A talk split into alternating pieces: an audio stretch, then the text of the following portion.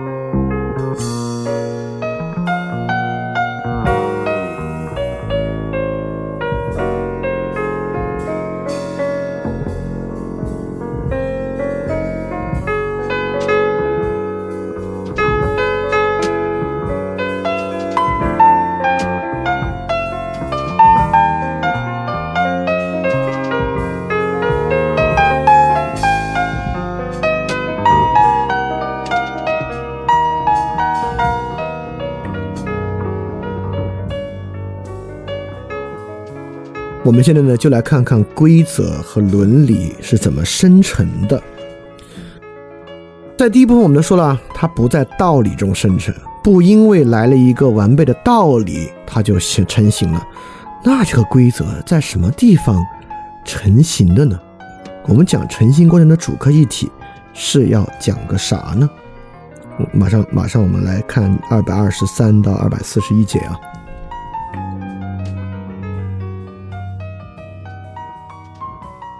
首先呢，在二二三到二二五节，维利根斯坦说明啊，规则本身就是对于一致性的理解。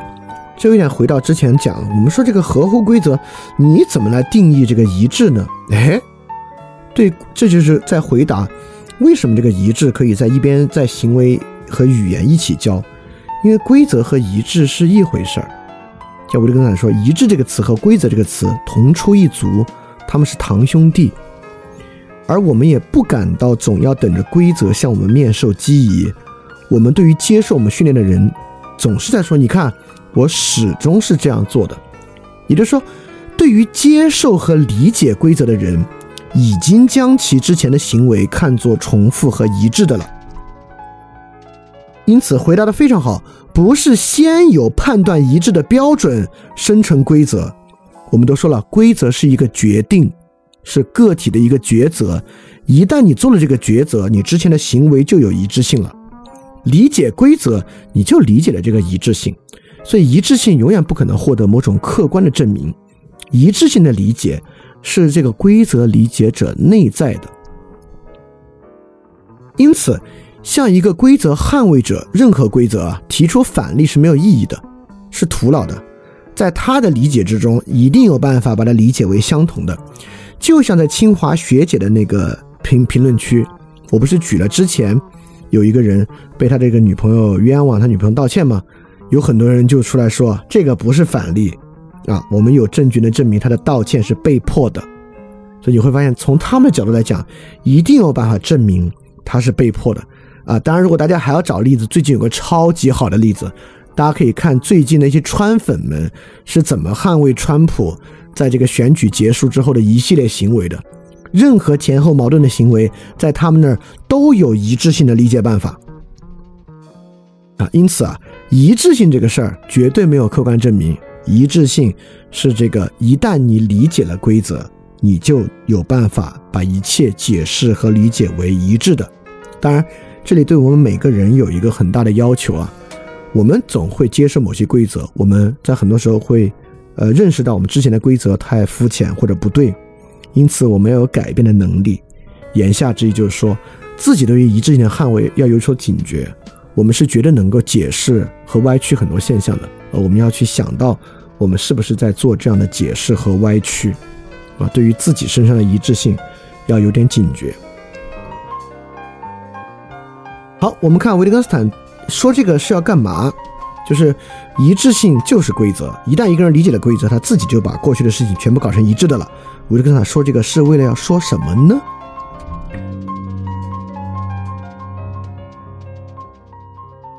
维特根斯坦是要说，规则的一致性是有强烈主观性的。在二二六二二七节，维特根斯坦举了这些例子。他说，假设某个人他根据二 x 加一这个公式写下了一三五七等等数字，现在他问自己，他做的一直是同样的，还是每次写这个数都是不一样的？这不废话吗？当然是一样的了，对吧？这话都说明白了，是根据二 x 加一写的嘛？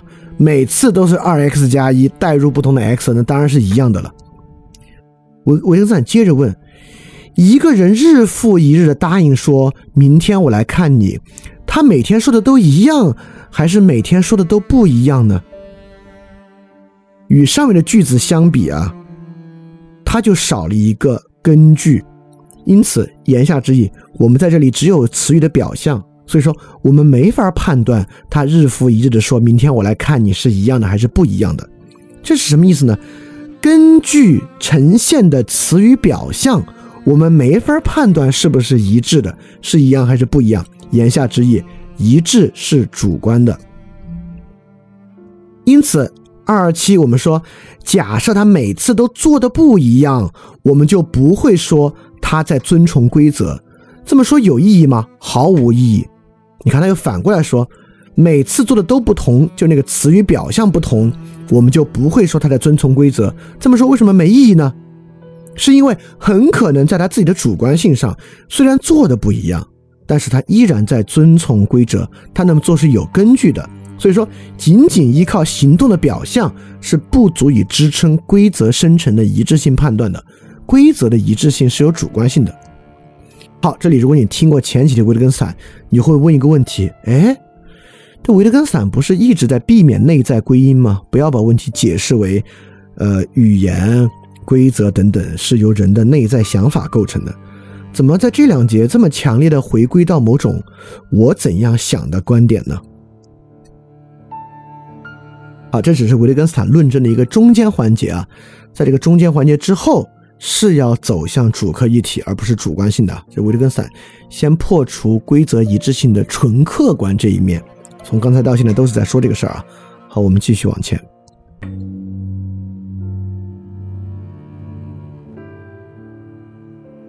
刚才我们都是在假设有这么一个主体，他靠自己的主观性来判断规则的一致性，但是在他主体之中和其他人如何理解他这个事儿，尤其是第二者。那他这个主观，我我们又不是他肚子的蛔虫，我们咋知道呢？其他人怎么理解呢？我们来看这规则。我们一说规则，一定是我们能理解他服从规则，这是怎么来的？我们来看，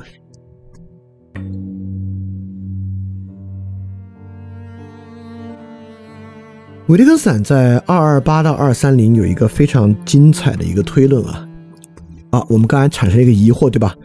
哎，你不是一直反对内在归因吗？怎么现在规则又来自于内在归因，来自于他自己的根据了呢？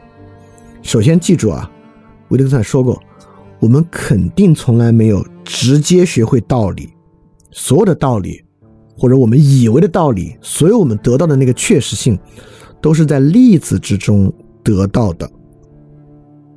就像维特根斯坦说，对于我们一个系列只有一副面孔，他后面说。这里表达的是我们怎样做，只看规则怎样开口，而不再诉诸其他的引导。这个地方啊，我们总是会哲学病式的认为啥呢？认为我相信自己在系列的一段中精致入微的察觉到了某种蓝图，察觉到了一个与众不同的特征，只需要再加上等等，就可以达到无限。啊，你有之前的部分，你当然知道这句话，维特根斯坦是在批判他，是不对的。我们没有从某一个例子中超出例子本身，通达某种无限的与众不同的特征。言下之意是啥呢？言下之意是说，OK，一致性的认识是主观的，但这个一致性的来源从来都来自于例子本身。而不来自于超出例子的某个道理、公式等等等等的。所以说，一个主体确实是自己是否遵循规则的依据，但这个根本依据依然来自于他之前的经验和他的生活事件。所以，就像我这里举了个例子啊，网上有一个黑泽明谈电影的截图，黑泽明在这里说，好电影就是要引人入胜、通俗易懂。很多人拿着这支黑泽明的令箭就说：“你看，黑泽明都说了，所有艺术电影都是烂电影，什么，尤其是欧洲那些全是烂电影，因为黑泽明说好电影要引人入胜、通俗易懂。”那么，一个哲学病式的反驳方式是啥呢？哲学病式的反驳方式就是，那要看我们怎么理解引人入胜。什么叫真正的引人入胜？你以为商业片那个就叫引人入胜吗？不对。这些欧洲的虽然看上去的闷片儿，它是真正的引人入胜。我们经常这样，我们跟人争论，你那叫爱国吗？我这个叫真爱国。你那叫中立吗？我这个叫真中立。你你那叫引人入胜吗？我这个叫真引人入胜。我们认为关键在于真明白什么叫引人入胜，什么叫爱国，什么叫中立，这都是哲学病式的真法。因此，方法就是黑泽明说，好电影要引人入胜，通俗易懂。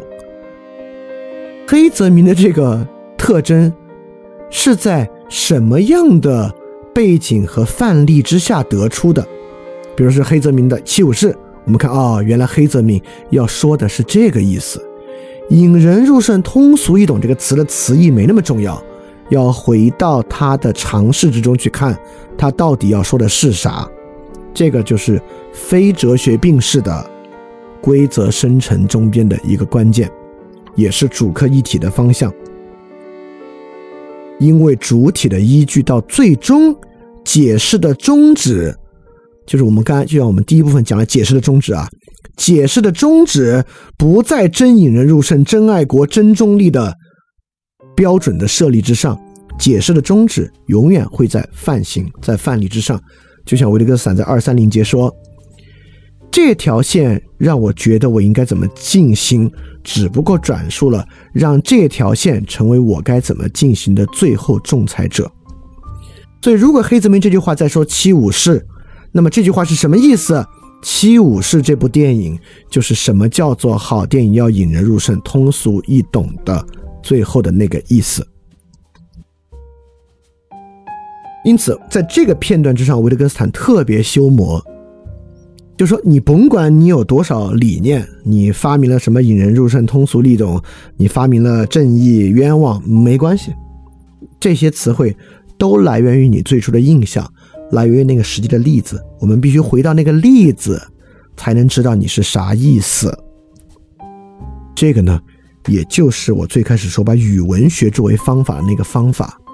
这个文本的意思就要看它同时代的其他文本。这个词儿是怎么用的？他们当时怎么说这个说法？当时的社会情况来理解这句话，而不是在文字内部的逻辑来绕，这就叫回到语文学，或者把语文学作为方法的意思。也就是说，解释的宗旨在范型，而不在逻辑。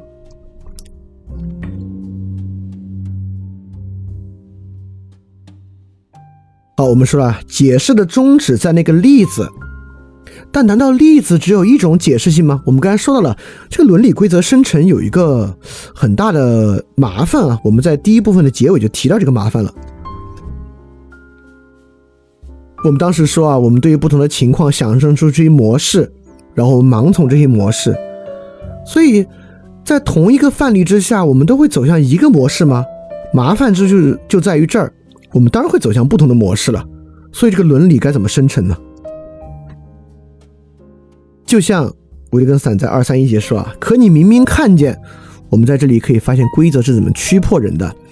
就像清华学姐的例子，我们就会说，可你明明看见他冤枉那个男生在先的。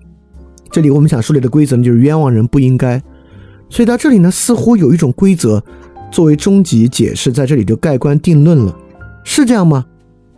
这里有没有其他理解的方式或理解的路径呢？就是维特根斯坦在接下来讲的一个看上去挺难理解的东西。就维特根斯坦这里为什么突然引入到用灵感理解还是用规则理解？维特根斯坦说，遵从某类灵感和遵从某条规则这两个过程有什么区别呢？他们确实不一样。这是二二三二节啊，说到二三节最后，维特根斯坦说，这些都不是我根据灵感行动的经验和遵从规则行动的经验，而是语法注释。这里要解决什么问题？这里要解决的还是一种哲学病。什么哲学病？也就是说，针对这个例子，我的理解方式是对规则的遵循，对吧？他冤枉那个男生在先，而其他人理解方式是过于发散的。我们说你想多了，李老师你想多了，这就是冤枉人。因此，这两种就像是我们抓抓住规则冤枉人是对的，而你扯东扯西过于发散是遵从灵感。维特根斯坦是说，这仅仅是一种语法的注释。啥意思？他就像在说，我的理解方式是好的，其他人的理解方式是不好的。言下之意是说，对于一个例子，我们能不能区分？这是规则式的理解，这是灵感式的理解，前者好于后者，不能。因为维特维特根斯坦接下来说，可以设想以这种方式教算术，在这里孩子们能够各以自己的方式进行计算，只要他们倾听内心的声音并遵从它，这个计算就像是一种作曲。也就是说，这和我们一直以来以规则教算术会有什么本质的不同吗？当然没有。如果没有，如果有的话，怎么会有希尔伯特的所谓直觉主义呢？对吧？依然有人可有有有人会算对吗？在这个情况之下，因此维特根斯坦透过这几节还在帮我们遏制哲学病啊。这个哲学病呢，就是认为，OK，好，最终的解释在那个范例。那我们就把范例的解释发散为，有一些解释是规则性的，有些解释是灵感性的。我就刚才说了，这就是语法注释，基本上就在说好或不好而已，没有没有依据。因此，我们不可能在一个必须有的这个依据、这个范例之下，大家能够采用同一种方式理解，大家的理解方式是各不相同的。好，解释到这儿，我们又有一个哲学病被压迫住了。但是，似乎相对主义和内心主义进一步放大了，因为针对同一个范型，我们也不可能有同一种理解的方式，似乎更走向了内心主义和相对主义，对吧？好，我们现在可以刹住这个车了啊！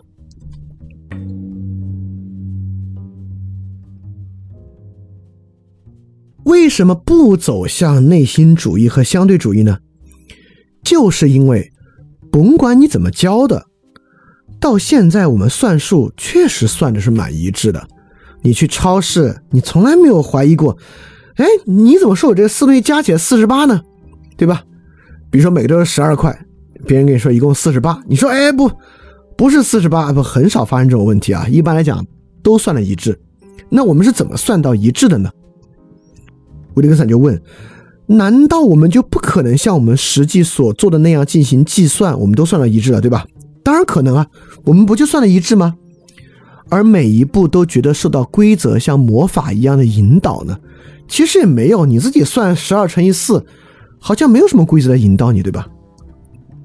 因此，维特森维特根斯坦发现啊，虽然我们确实可能南辕北辙，但你要仔细看的话，很多规则我们遵守的是相当一致的。怎么会有这种一致呢？是什比比比如算术？是因为数学公理有某种无可争议的真理性，所以我们能想的能算到一致吗？因为我们这些普通人，我们也不知道啥数学真理嘛，因为我们也知道有什么一加一等于二的证明，我们既不知道为什么这个证明是必要的，也不知道它是怎么证明的。什么，比如说这个有一些呃算式系统本身的证明啊，等等等等，我们都不知道。因此，我们其实并不知道这些什么无可争议的数学真理，但我们依然算到一致，也并没有彼此的分歧，所以很明显不是靠这些数学真理。当然，我也明白很多数学很好的人，一看到维特根斯坦谈数学，就觉得维特根斯坦幼稚、数学差，他没有享受到二十世纪后半叶的数学资源。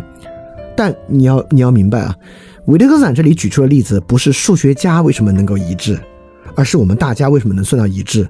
我们数学都没有那么好，我们也不知道那些数学真理，但是算东西都算的差不多。我们也并不知道数论的论证过程，对吧？为什么我们能算到一致呢？就是因为它不是因为内心，也不是因为相对主义的东西，而是二三五节日常生活里称为遵从规则的做法，有一种面相学，而你从我们上面的讨论中只看到那些属于面相学的东西。我们怎么算的一致呢？是因为一加一等于二。我们小时候用那个元素盒，就是我们之前讲过的，一个棍子两个棍子，一个圆圈两个圆圈，用那些东西。老师说，你要是把俩圆圈算起说三，老师你说错了，你当时只有答二，老师说你算的是对的。这个就是我们的面相学，它一半直觉，一半是别人的要求。这里面老师心里怎么想？老师为什么说三是错，二是对？Doesn't matter，你听到这个心里怎么想也不是特别有关，它就是一种面相学，是一个特别好的一个例子。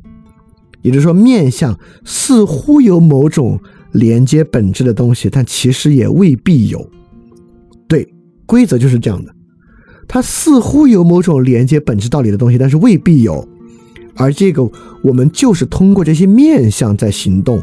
而不是通过背后的道理在行动，因此我们为什么算东西算的都差不多？不是被数学定理的一致性保证的，因为我们也不懂这些数学定理，我们也大多数人都没学过，可能学过一些你也忘干忘得干干净净了。我们算数能算一致，就是被规则的面相学的一致性保证的。好，现在问题就来了。好，我们在这里透过所谓规则的面相学这个说法，遏制住了向内探索的内心主义和每个人对于例子的理解都会完全不同。不会的，我们对于粒子的理解很多时候是会趋同的。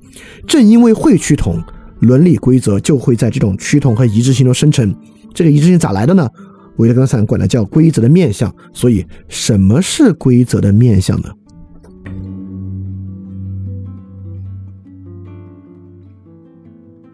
首先啊，维特根斯坦非常耐心地证明了规则超过面相的部分，在构成规则的过程中并不重要。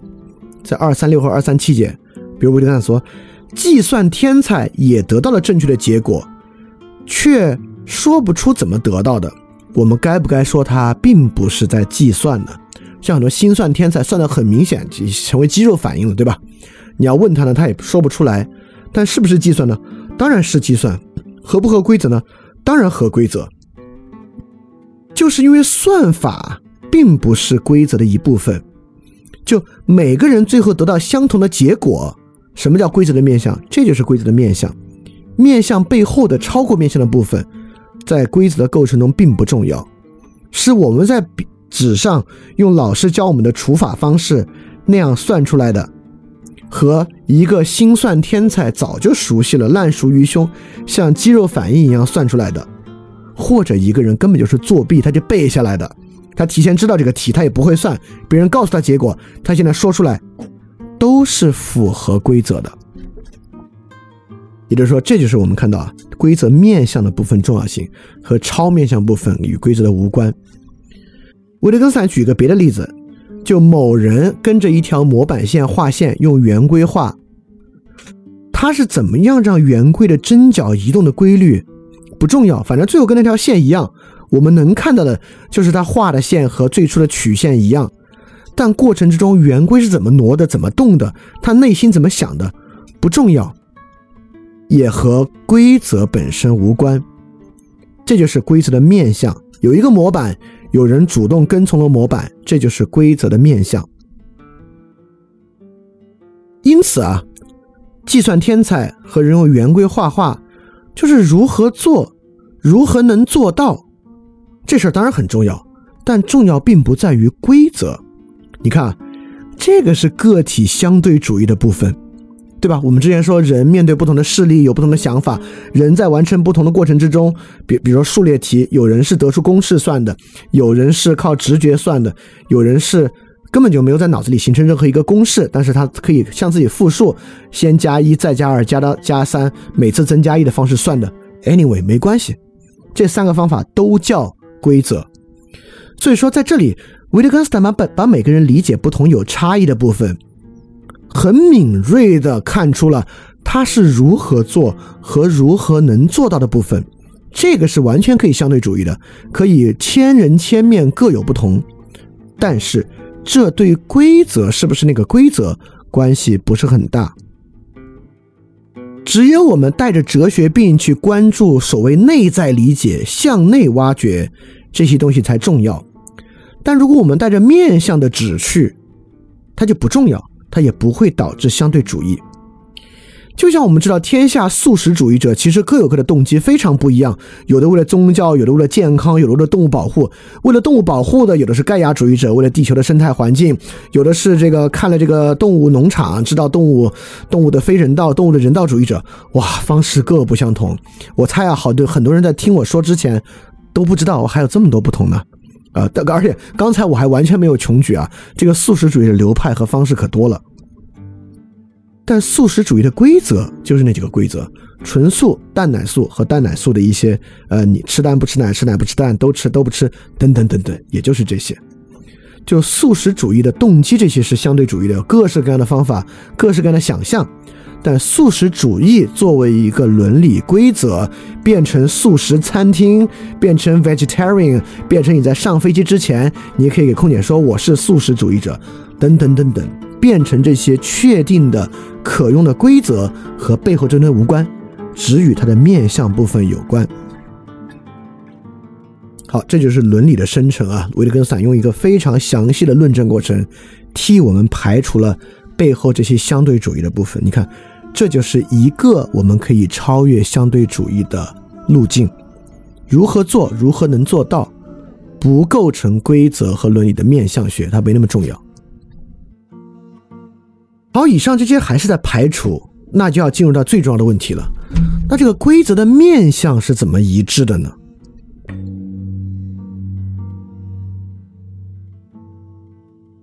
因为不因为这些原因啊，这个规则就变得很容易生成，我们就很容易为社会定下规则。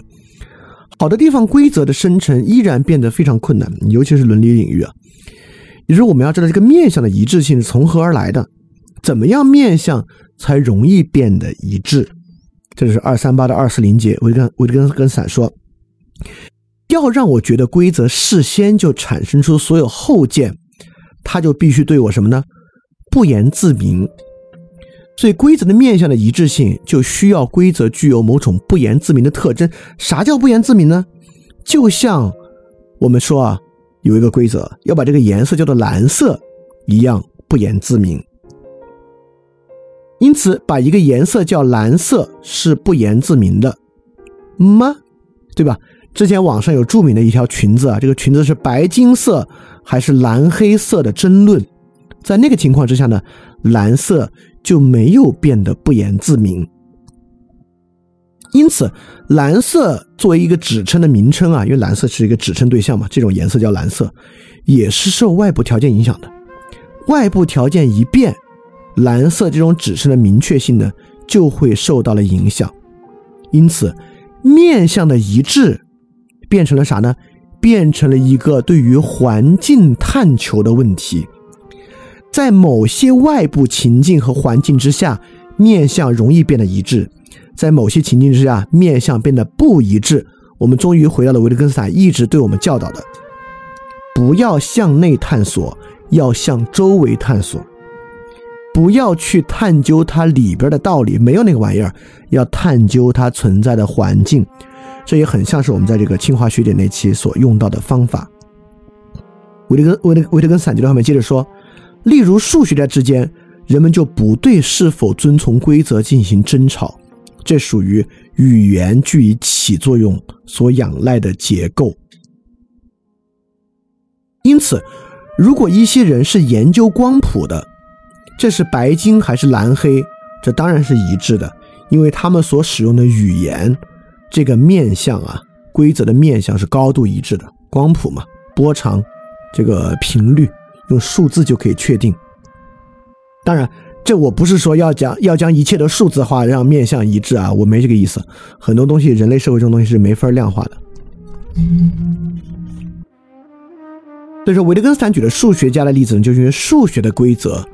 本身是高度一致，这个外部环境的一致性，导致他们对于是否遵从规则呢，就不会产生争吵。因此，规则面向的一致性，一个伦理规范能不能树立起来，取决于它的外部环境。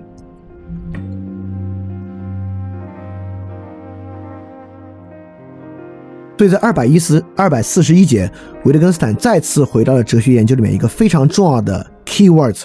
这个 keywords 出现频率不高，但每次出现的时候呢，都是关键句，就是说，人们所说的内容有对有错，就所用的语言来说，人们是一致的。这不是意见的一致，而是生活形式的一致。好，这 keywords 呢，就是生活形式。因此。规则和伦理的生成，面向的一致，就要来源于生活形式的一致。那还是那问题，啥叫生活形式呢？对吧？比如上面这个图，我们要问这是什么颜色，不光不是，是不是不言自明的问题了？这个问题都不可能提，对吧？因为在这样一个混杂情况之下，说不出什么颜色。因此，如何理解生活形式呢？尤其是维特根斯坦这说的很明白啊，这不是说人的意见一致，而是生活形式一致。在说什么是生活形式、生活形式一致之前，我们至少能看出有一个传播学的概念是有道理的，就是议程设置。也就是说，很多时候我们都说一个话，我们说啊，好多话题你批判它也是在强化它，因为你提到它了。哎，这就说的对，这话是对的。也就是说，你的意见可以和他不一致，但你提到他，就代表你进入了那样一种生活形式。这对于那个伦理规范本身，也是一种强化的作用。Sometimes 不是永远啊，很多情况之下也是一种强化。所以说，面对一种伦理规范，比起问他是对是错。首先要问的是，为何是这个问题？为何会有这个问题？啊，这个我再次说，这就是清华学姐那些 special 节目的方法，对吧？我们没有在主要说谁对谁错，而在说为何会有这个问题，他就在探究一种生活形式。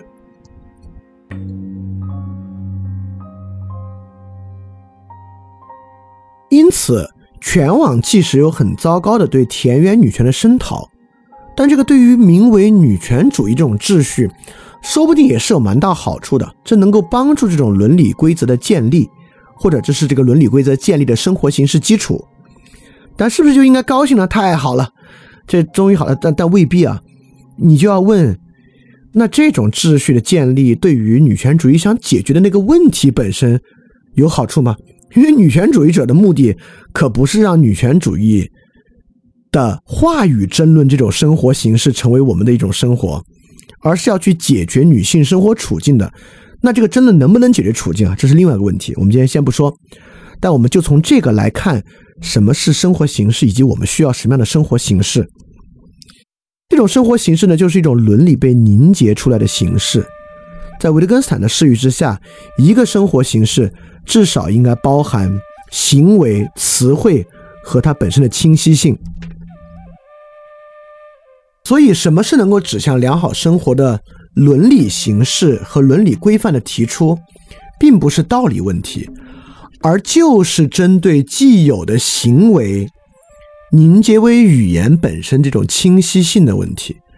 什么视角对于人们来讲是不言自明的？它就更有助于形成一种良好的伦理形式。所以，我们经常说啊啊，我们今天要做到的呢不就是不要同流合污，我们不去撒谎。当然，这样是远远不够的。这样我们能做到的呢，只是我们没有强化现在既有的那种生活形式。但如果我们个体缺乏公共实践，我们就不可能形成新的行为。没有形成新的行为。就没有另外一种生活形式，没有另外一种生活形式，光从言语和道理上是不可能出现一种伦理秩序和规范的。所以，一定是从行为到凝结为语言，到一种清晰性的一个生成过程。这个过程呢，就是伦理规范的形成过程，不来源于道理，而来源于形成一种什么呢？形成一种面相。这本身也解释了为什么榜样变得那么重要，等等等等的问题。所以，每一个个体公共性的丧失，就是生活形式的丧失。这怎么理解呢？它并不是让个体过了一个坏的生活，从某种程度之上，它让一个个体在公共面向彻底的丧失，它是让这个个体没有了生活，而不是坏的生活。这是一个更大的问题啊！这是一个更大的问题。也就是说，我们不是把一个坏生活变成好生活，而是我们怎么让人先有生活。因此，我认为这是今天很多困境的核心。为什么会变得这么手足无措、没有办法？就说我们甚至很难评价他那个是个坏生活。我们甚至很难说那坏，因为每一个行为都是合乎理性的。原因就在于那是没有生活，那不是坏生活，所以才变得这么困难。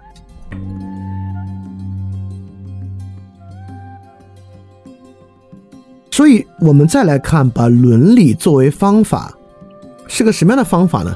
所以我们有一个目的要达成，我们有一个问题要解决，不管是良好生活的，是女权的，是社会公正的，甚至是男性认为女权太多的别人的任何问题。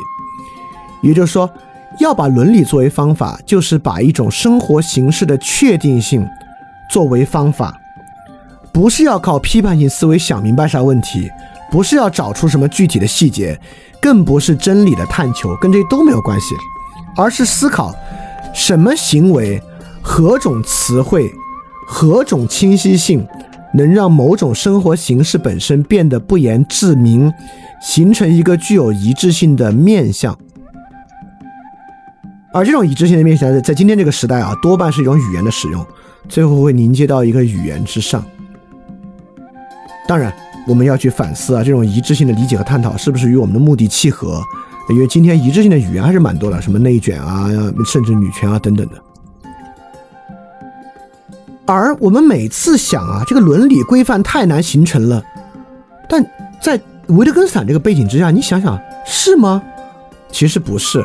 或我们今天在高速的发明各式各样的伦理规范，比如说 PUA，对吧？那这是个很好的思考题。PUA 拥有一种怎样清晰的面相，导致 PUA 作为伦理规范这么容易的在两性生活中被树立起来？那么，类似的分析方法就能够让我们作为把伦理作为方法的一种参考。而 PUA 是个好的例子，因为之前说何种行为、何种词汇、何种清晰性，特别把这个把伦理作为方法显得像是一个 marketing，对吧？听着就像是，哎，我们怎么样去总结，找一个词儿，把它推广出去，就变成了一个伦理啊？不是这样的，完全不是这样。从 PUA 你会发现，不是这样的。因此，我们要想，PUA 这么容易形成一种伦理规范，它行为的一致性是啥？用语的一致性是什么？到底有什么在里面变得不言自明了呢？啊，这个可以留给大家去想，很有意思啊。PUA 其实就是一种把伦理作为方法。当然可能是为不自觉的，但我做一个提示，就是想的方法是啥？这也是来看我们怎么从环境和情境入手。也就是说，PUA 的清晰性、不言自明性和一致性有一个大背景，就是微信恋爱时代，我们不使用日常真实生活交往，而在微信上的言语交往。是 PUA 这个伦理变得如此清晰的一个根本环境。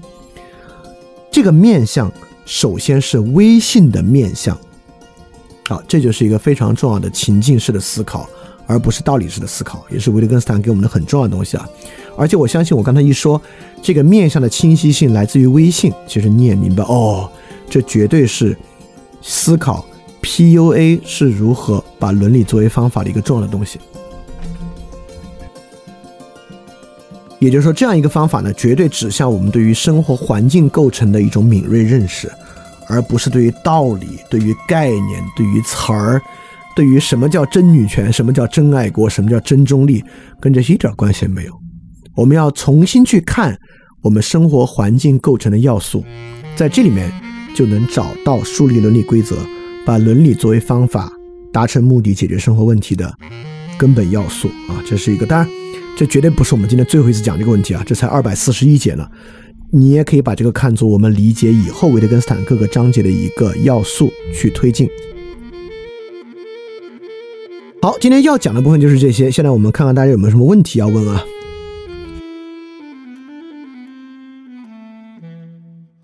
这里有个问题啊，说孔子说为女子与小人难养也。如果我信奉儒家，孔子是圣人，不言自明。我认为这不是对女性的歧视，只是某种条件的气化。如果我对儒家有意见，我认为孔子歧视女性，这两个是不同的面相吗？后一种想法怎么也不算强化吧？这个问题的后半部分，我其实没没太听懂，什么叫做后一种想法，怎么也不算强化啊？但我觉得这是个例子，我们呢尤其可以来说明语文学和这个环境的认识。因此，其实这个还蛮容易理解的。因此，对于这句话呢，我们当然不是从字面意义上去说，孔子对于这句话是对于女性这个性别本身有什么想法。因此。从最开始，我们最我们与这个规则的关系啊，不是要去探究这句话背后的道理，而是要去探究产生这个道理想象的边缘，就像那个墨迹是不是与它自身吻合的边缘一样。因此，我们要明白，孔子在说这句话时候，他所探索的可能性方向是什么，他所接触的事例是什么，解释的终点在事例之上。孔子说：“女子与小儿难养，做了什么导致难养？”这个《论语》里面当然有啊，我们到时候讲到《论语》还可以去讲。所以这个呢，就是语文学的方法，并不认为孔子提出了一个问题：女人是不是有问题？我们今天就孔子的问题论证一样，不是。回到最终根本的事例之上，就像黑子明说：“电影不要要要平易近人，对吧？我们不是要去分析平易近人，而是是什么例子。”导致他这么讲，他所想象的框架和边界是什么？找到这么一种他的规范的来源，当然我们就能知道这个规范来源在今天还存不存在。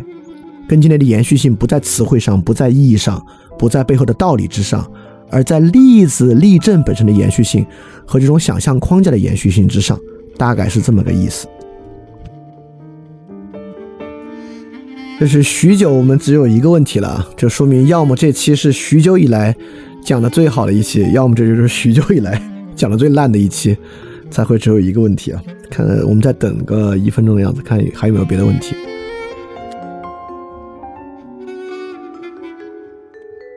好，这里个问题说，具体问题具体分析，为什么是一种修模式的具体主义，而不是在强调问题的情境？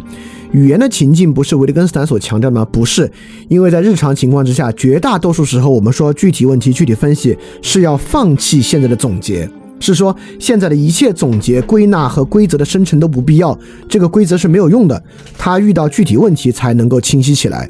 所以它不是强调情境，而是强调现在要停止对于规则进行归纳啊。确实啊，你可以设想生活中的语用，绝大部分我们说具体问题具体分析，万物最怕具体，是说。啊，不要想从这里得出什么规律，得出什么规则。好，还有一个问题在说，今天谈到不言自明的面相，如何把我们不要主动自欺也放到这句话的理解里面呢？哦，我觉我觉得这是两个问题，我觉得不必把这两个问题连到一起想。也就是说，我们要生成一种更清晰的生活形式，和在这里面我们不要自欺。呃，你可以完全把它当做两个很不相、很不相同的问题去想，不用把它连到一起。当然，我觉得有一个方法，呃，有有一个有一个很重要，也是我们之前那期 special 说到的，即使你得出了一个特别厉害的总结，它也会快速变成一个教条。当它成为教条，就是你超越它的时候了。当他成为教条的时候，他的自欺的一面就多于他能够揭示生活的一面，你就要用一个更清晰的生活形式去替代它。当然，这是困难之处啊。呃，关于这个问题，你也可以回去听听罗马书那期，其实讲到了类似的问题。好，这个问题问题虽短，但蛮有意思的。他说，这里说的这个面相，能不能理解成在特定环境里自发形成的普遍结果？哎，这是一个特别演化论的想法。那我就要问个问题：把 PUA 当做一种批判的伦理，是一种自发形成的普遍结果吗？当然不是，这里面是有人的决定和行动在里面的。所以说我对于这句话特别想去分辨的就是这个自发形成的普遍结果这一点，有没有什么东西是自发形成的？我觉得是挺难讲的。包括我们现在都使用微信，是一个自发形成的普遍结果吗？其实，呃，我觉得很难讲。所以说，很多时候我们讲自发形成，是想从一种经济学的角度，从一种博弈论的角度，从一种演化论的角度去说它。我觉得可以不用强调这个东西，不必强调这个东西。所有东西都是不是环境决定论的。我们在这里，对我觉得可以强，我觉得强调这一点是好的，就是我们一点儿没有在讲一种环境决定论。就是我们谈 PUA 要谈微信恋爱时代这个点，没有在讲环境决定论这一点，而只是在考虑环境要素啊！对对对对对，所以我觉得可以从这个问题来讲，呃，维特根斯坦的思路不是环境决定论的思路，恰恰在第一部分我们知道，规则的生成和规则的选择是一个我的选择，而不是我受到道理的逼迫，责任在规则的选择者本身，它是一种盲目的盲从的规则行为。好啊，感谢大家用别的问题来拯救这期啊，那也不知道这期现在也不知道这期是最好还是最糟啊，可能比较 average 的一期吧，没关系，我们呃长时间干活，一期一期来 average 没关系，呃，希望这期对大家有所启发。别的问题刚才没有达到的，我会后续在群里面为大家做一些解答，因为那期可能就是不必像这么去回答。啊，那我们这这期节目就到这里结束，呃，我们下期节目再见，大家记得敢去相信。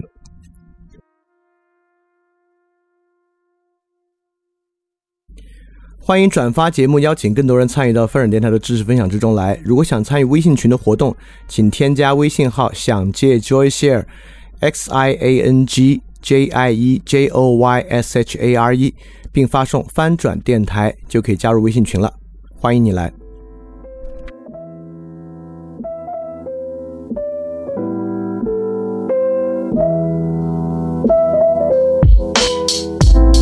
哟，形势急转直下，过去答应过的话全都下架。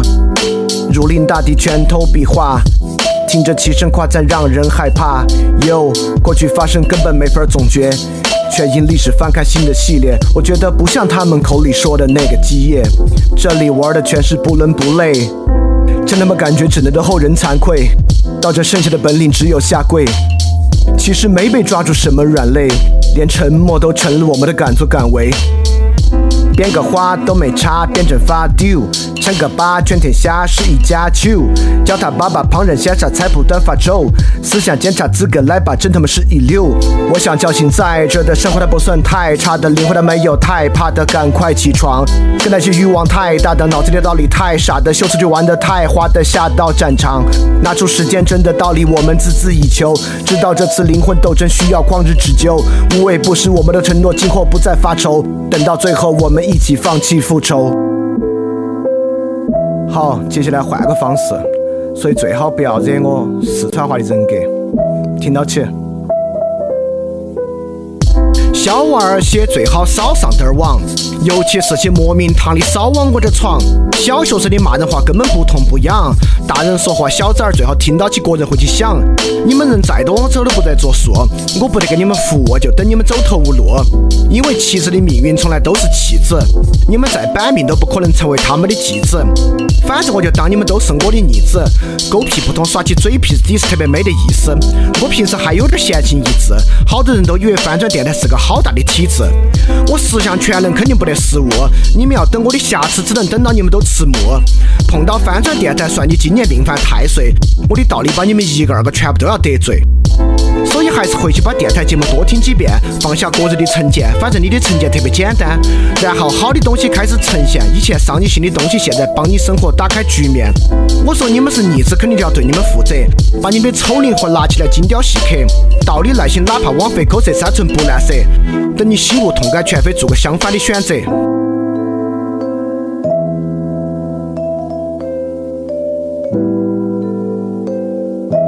Check this。最烦你们成事不足败事有余，投机倒把拼凑垃圾到处搅局，胡扯电影讲鬼故事还有虚情假意，追求热点播放不到我的十分之一。有些文盲媒体最好不要评价我，我怕你惹火烧身，最后后果你也没法躲。反正我的世界深渊从来不在我，我不锤你，公益暗中帮我。你们要想票儿赚够我不得管，但你们还想搬弄是非事不过三。回去守好你的一亩三分地，重要的公共话题你们最好不要出来参与。一天到晚资本主义批判的爽，又还想专营拿个苹果的奖，票子面子里子一举三得你在做梦，要的太多了，结果效果只有个碰。我的东西一百年之后还有人听，你的节目一个月后肯定无人问津。上面的内容最好不要对号入座，我怕你生意遭不住去病床久卧。不过你做的事情也是舍本逐末，基本是助纣为虐，粉饰太平。我早就看懂了你的骨气基本等于零，哪天央视搞博客大赛，你肯定第一个报名。